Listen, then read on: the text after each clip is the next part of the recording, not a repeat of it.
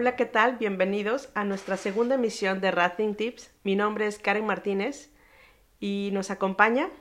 Hola, ¿qué tal? Soy Fernando Pérez. Bienvenido, Fernando.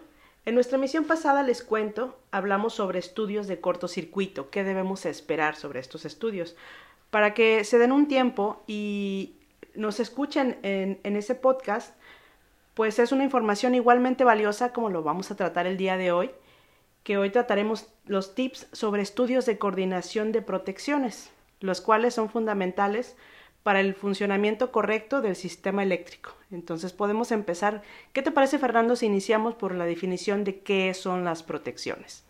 Las protecciones son aquellos elementos del sistema eléctrico encargados de la desconexión del mismo cuando se presente alguna anormalidad. ¿A qué se refieren las anormalidades en un sistema eléctrico? Se refiere al alto voltaje, al bajo voltaje, y a las sobrecorrientes por cortocircuito. Hay, hay, dos tipos de protecciones, las que están incluidas dentro de un elemento de interrupción. Normalmente estas protecciones están en baja tensión y son interruptores termomagnéticos, interruptores de potencia y fusibles. Y hay protecciones que están separadas del elemento de interrupción. Normalmente estas protecciones están en media y alta tensión y son los relevadores de protección. Todos estos elementos forman parte del sistema de protecciones. Ah, bien. Ok. Y pues creo que ahora podemos pasar ya al tema más en forma, que es que nos definas que es un estudio de coordinación de protecciones. Un estudio de coordinación de protecciones es un estudio de ingeniería eléctrica cuyo objetivo es definir cómo deben comportarse las protecciones de un sistema eléctrico. Los lineamientos del comportamiento de las protecciones están definidos en un estándar americano, que es el estándar 242. Es un estándar de la ley triple, en, es, en español es la Asociación de Ingenieros Eléctricos y Electrónicos de Norteamérica. Y una duda, ¿cómo se desarrollan estos estudios? ¿Qué herramientas se ocupa? Un estudio de coordinación de protecciones se realiza desarrollando un modelo eléctrico en un software de análisis computacional. En el caso de nosotros usamos el software ETAP. Eh, seleccionamos la marca ETAP porque es una de las eh, líderes en el mercado en este tipo de herramientas y es de los que más invierte en desarrollo e investigación. Los estudios de protecciones son desarrollados por un ingeniero especialista en protecciones. Básicamente son gráficas que representan el comportamiento de estos elementos. ¿Y cuáles son los objetivos de este estudio? Bueno, tiene muchos objetivos. Vamos a tratar de, de sintetizar estos objetivos. Primero es definir el comportamiento de las protecciones relacionado a las fallas. ¿Cuándo deben de desconectar las protecciones eh, una falla? También tiene el, objetivo de permitir la operación del sistema eléctrico cuando éste no tiene ninguna anormalidad o no presenta ninguna anormalidad. Cuando se presenta una falla de cortocircuito, el, el sistema de protecciones debe desconectar el elemento fallado y evitar que, es, que la falla se propague hacia otras partes del sistema eléctrico. Y si una protección por alguna razón, por la razón que sea, no opera, una protección que esté relacionada con este, con esta, debe operar. El estudio busca la continuidad de la operación del sistema eléctrico solamente desconectando el circuito que ha fallado. Eso es importante mencionarlo, que no es para que desconecte todo, sino es solamente una parte, lo que realmente es importante que se desconecte, ¿no? Para que pueda funcionar o seguir funcionando el sistema. Y bueno, ¿para quién es importante realizar este estudio? ¿Qué nos puedes compartir de eso? Bueno, lo, hay, hay muchas eh, personas que están interesados en los estudios. Uh -huh. El primero que debe estar interesado en el estudio es el director de la planta. De que entrada. depende, Sí. la operación del sistema eléctrico es primordial para la producción. El, otra, otra área que debe estar interesada es la gerencia de mantenimiento eléctrico o la gerencia de mantenimiento. Es primordial también. Hay autoridades que están interesadas en obtener estos estudios como documentos legales, como la Comisión Reguladora de Energía para el cumplimiento del Código de Red. Nos va a solicitar un estudio de coordinación de protecciones que esté relacionado con la cometida o, la, o el punto donde está conectada la planta al sistema eléctrico de CFE y también estos estudios nos los solicitan las compañías de seguros para emitir las pólizas de aseguramiento de los activos de la planta. Me gustaría, Fernando, que pudiéramos compartir nuestra experiencia realizando este tipo de estudios. Esa información me parece que es muy valiosa. ¿Qué nos puedes compartir? Bueno, en realizando, hemos realizado muchísimos estudios para todo tipo de, de sistemas industriales. ¿Qué es lo que encontramos? Por ejemplo, fusibles de transformadores que están subdimensionados. Quiere decir que en alguna anormalidad van a operar antes del, del momento en el que les toca operar. Fusibles sobredimensionados de transformadores quiere decir que se van a esperar más de, de, lo que les tocaría normalmente operar, exponiendo al transformador a un daño. Revisando protecciones hemos encontrado, por ejemplo, ajustes excesivamente sensibles en interruptores de sistemas de baja tensión. ¿Qué significa esto?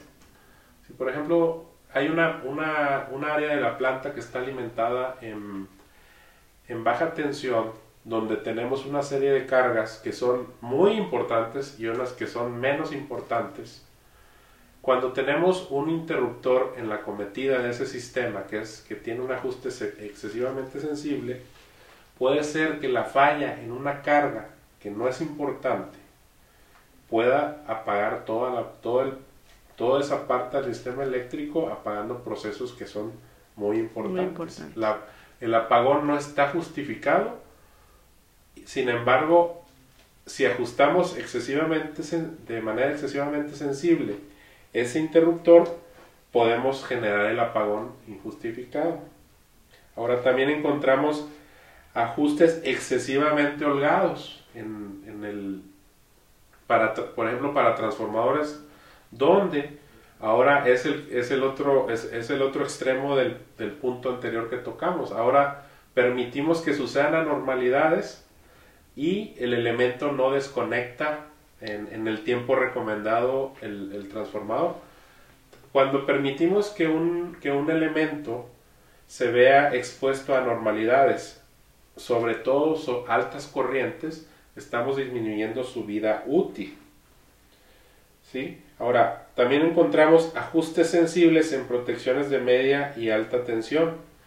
Es decir, que en algunos, algunas veces, cuando tenemos un ajuste sensible, la protección va a, puede confundir la operación normal de un, de un sistema con una falla.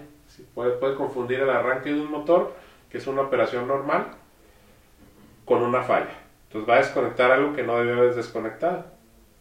Y en general, eh, lo que le llamamos pérdida de coordinación es hacer que opere una protección cuando no le toca operar. Se llama pérdida de coordinación. El estudio de coordinación de protecciones básicamente hace que todas las protecciones se comporten como un sistema. Ese es el, ese es el objetivo. Ok. Ahora me parece que podemos pasar a la parte de carne, a las malas y a las buenas prácticas. Creo que podemos empezar por la parte de malas prácticas, de todo lo que nos hemos encontrado, y que va desde la parte de los usuarios y también de parte de, los proveedores, porque aquí es ambas partes se interviene, intervienen en el, en el proceso de elaborar un estudio y creo que sería bueno poder visualizar ambas, ambas perspectivas, digámoslo de esa manera. Entonces, compártenos, por favor, Fernando. Vamos, vamos a mencionar dos malas prácticas que encontramos, eh, dos malas prácticas relacionadas con usuarios. Una de ellas es no contar con un diagrama unifilar actualizado. Ni siquiera hemos entrado a hacer un estudio de coordinación de protecciones y, no tenemos un, un diagrama unifilar actualizado. Es el primer paso los únicos que se saben cómo está el sistema eléctrico son los electricistas que tienen mucho tiempo trabajando dentro del sistema. No tener un diagrama unifilar actualizado es eh, no saber cómo se, cómo se va a comportar el sistema eléctrico en cuando tengamos una falla. La segunda práctica, eh, mala práctica de los usuarios es no contar con el estudio de coordinación de protecciones o, o tener los estudios desactualizados. Cuando nosotros tenemos una falla en un sistema eléctrico, ni siquiera, cuando no tenemos un estudio de coordinación de protecciones o no está actualizado, no tenemos una base de análisis, no podemos decir qué pasó, qué podemos mejorar, estamos ciegos ante, ante la operación de las protecciones. Y para la, el primer punto que, que comentaste, que es cuando no se cuenta con un diagrama, se requiere hacer un levantamiento. Se requiere hacer un levantamiento para saber cómo está todo el, todo el sistema, eléctrico. y plasmarlo en un diagrama unifilar, que es la forma en que se representa un, un sistema eléctrico de manera simplificada. Ah, para que nos demos cuenta de la importancia que, que, requiere el diagrama unifilar para cualquier estudio en general. Y por la parte de proveedores, ¿qué nos puedes compartir? Bueno, de, de parte de proveedores de estudios, eh, hemos visto en todo el tiempo que llevamos eh, trabajando con estos temas, con este tipo de servicios es, por ejemplo, usar versiones desactualizadas de, los softwares. Estoy trabajando con software que no que tiene 4 o 5 años de, atraso respecto a la actualidad, donde pues eh, quiere decir que el proveedor no está comprometido con los últimos avances que se tengan en, en, modelación de sistemas eléctricos, no está invirtiendo en sus herramientas, no, hay muchos, hay avances diarios en, en, el tema de modelación de sistemas eléctricos. Por ejemplo, están saliendo al mercado nuevas protecciones, están saliendo nuevas tecnologías, están modificando los estándares, por ejemplo, el, el estándar de flash Este, entonces, esto se está plasmando en el software, sin embargo, el proveedor te sigue manteniendo 4 o 5 años de atraso. El caso más extremo de, es, es, querer realizar, por ejemplo, los sistemas renovables, las plantas solares y las eólicas. Es prácticamente imposible analizarlas con un software que tenga tres o cuatro años de atraso. Otra mala práctica que se menciona, que la, la mencionamos en el podcast pasado, es darle, asignarle nombres a las protecciones en el estudio que no corresponden al nombre que tiene en la realidad eso genera muchísimas confusiones. Aparte, es esta práctica nos proyecta que la persona que está haciendo el estudio no tiene una conexión con la realidad. Está, los, los nombres que se asignan en un software pueden ser asignados de manera automática por el software, generando una, una secuencia y no está relacionada con el nombre que tiene la protección en la vida real. El usuario no debe aceptar este tipo de prácticas en sus estudios. Otra de las malas prácticas que es muy común es no generar la cédula de ajustes de las protecciones. La cédula de ajustes es un documento donde viene resumido todas las protecciones del sistema eléctrico y qué programación deben de, tener en un solo documento de 2, 3, 5 o 10 páginas viene todo resumido. Entonces, muchos proveedores no generan la cédula de ajustes porque es un trabajo adicional que tienen que hacer. Entonces, a la hora que el ingeniero de servicio va a ir a, va a, ir a configurar las protecciones, tiene que estar leyendo todo el reporte y buscando en el mismo, si son reportes de 200, 300 páginas, estar buscando los ajustes ahí mismo en campo leyendo y ajustando. se pierde mucho tiempo de tener un documento donde se resume el, el, comportamiento y se hace el trabajo más rápido. Esto tampoco el usuario lo debe aceptar. Un estudio sin cédula de ajustes. Bueno, otra de las malas prácticas son los errores conceptuales garrafales. Hay protecciones que por concepto no se pueden coordinar. Voy a mencionar algún ejemplo técnico por mencionarlo.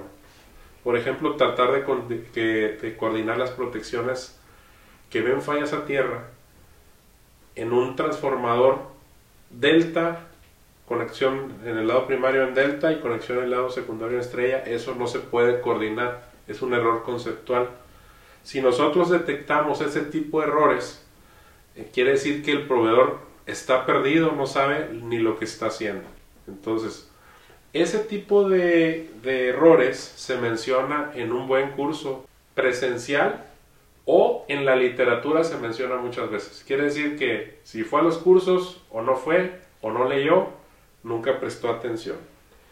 Si nosotros detectamos ese tipo de errores, que es, a veces es difícil para el ojo no entrenado, a ese proveedor le debemos dar las gracias, ya que si nosotros tomamos los ajustes que nos están entregando y los vamos y los metemos a las protecciones del sistema eléctrico, vamos a tener problemas serios. Si somos el gerente de mantenimiento, no nos vamos a acabar con el director de la planta.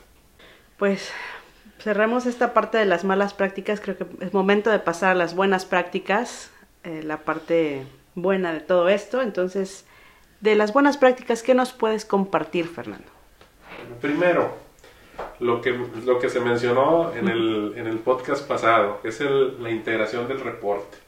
El reporte debe estar integrado en un solo documento en formato PDF, debe tener un índice, si es posible el índice debe estar conectado a las páginas, es decir, que nosotros con un dedito le damos clic al índice y que nos lleve a la página donde está lo que queremos ver, debe tener una serie de elementos como son las conclusiones y las recomendaciones, la cédula de ajustes que es muy importante, su sección de cálculo de fallas, su sección de, de hojas de coordinación, que son la, es la representación gráfica de los, de los elementos de protección. A diferencia de los estudios de cortocircuito, la, evaluar la calidad de un estudio de coordinación de protecciones es más complicado. Se requiere bastante entrenamiento para poder evaluar la calidad. Pero cuando nosotros somos un usuario y no tenemos tanta experiencia como para evaluar la calidad en un nivel alto, lo podemos hacer usando el siguiente tip o los siguientes tips. Por ejemplo, en baja tensión, una falla debe ser liberada a lo más en un tiempo de 0.4 segundos. Si estamos arriba de ese tiempo, estamos mal. Sí. Una falla sólida, un, un cortocircuito. En media tensión, los cortocircuitos deben durar o se, se les permite durar por estándar entre, entre 0 segundos y 1 segundo. Ahí en ese rango está la operación de nuestras protecciones. 0 segundos en el punto más alejado del sistema, en, en media tensión, y un segundo en, el, en la parte más cercana a comisión a la, a la, conexión con la Comisión Federal de Electricidad. En alta tensión, las protecciones deben operar de manera instantánea. Entonces, en base a esto, podemos evaluar la calidad de un estudio de coordinación de protecciones. Ok. ¿Y cada cuánto tiempo debemos hacer este tipo de estudios? Bueno, lo, este tipo de estudios se recomienda que los hagamos cada dos años, debido a los cambios que está sufriendo el sistema eléctrico propio y los cambios que está sufriendo el sistema de Comisión Federal de Electricidad, que normalmente eh, el nivel de cortocircuito se está incrementando en el, en el sistema de comisión. Esto hace que el nivel de cortocircuito de la planta también se incremente y tengamos que hacer algunas revisiones de algunos elementos de protección. Muchas gracias a todos los que nos escuchan por este tiempo tan valioso que nos han dedicado y gracias Fernando por compartirnos todos estos tips. Gracias por escucharnos y los esperamos en el próximo podcast. Ratzin Tips, hasta la próxima. Ratzin, comprometidos con la seguridad de las personas y la protección de los equipos. Llámanos al 81 38 49 15 87. Escríbenos al correo ventas arroba. Visita nuestro sitio web ratzin.com.mx. Búscanos en redes sociales como Ratzin SADCB.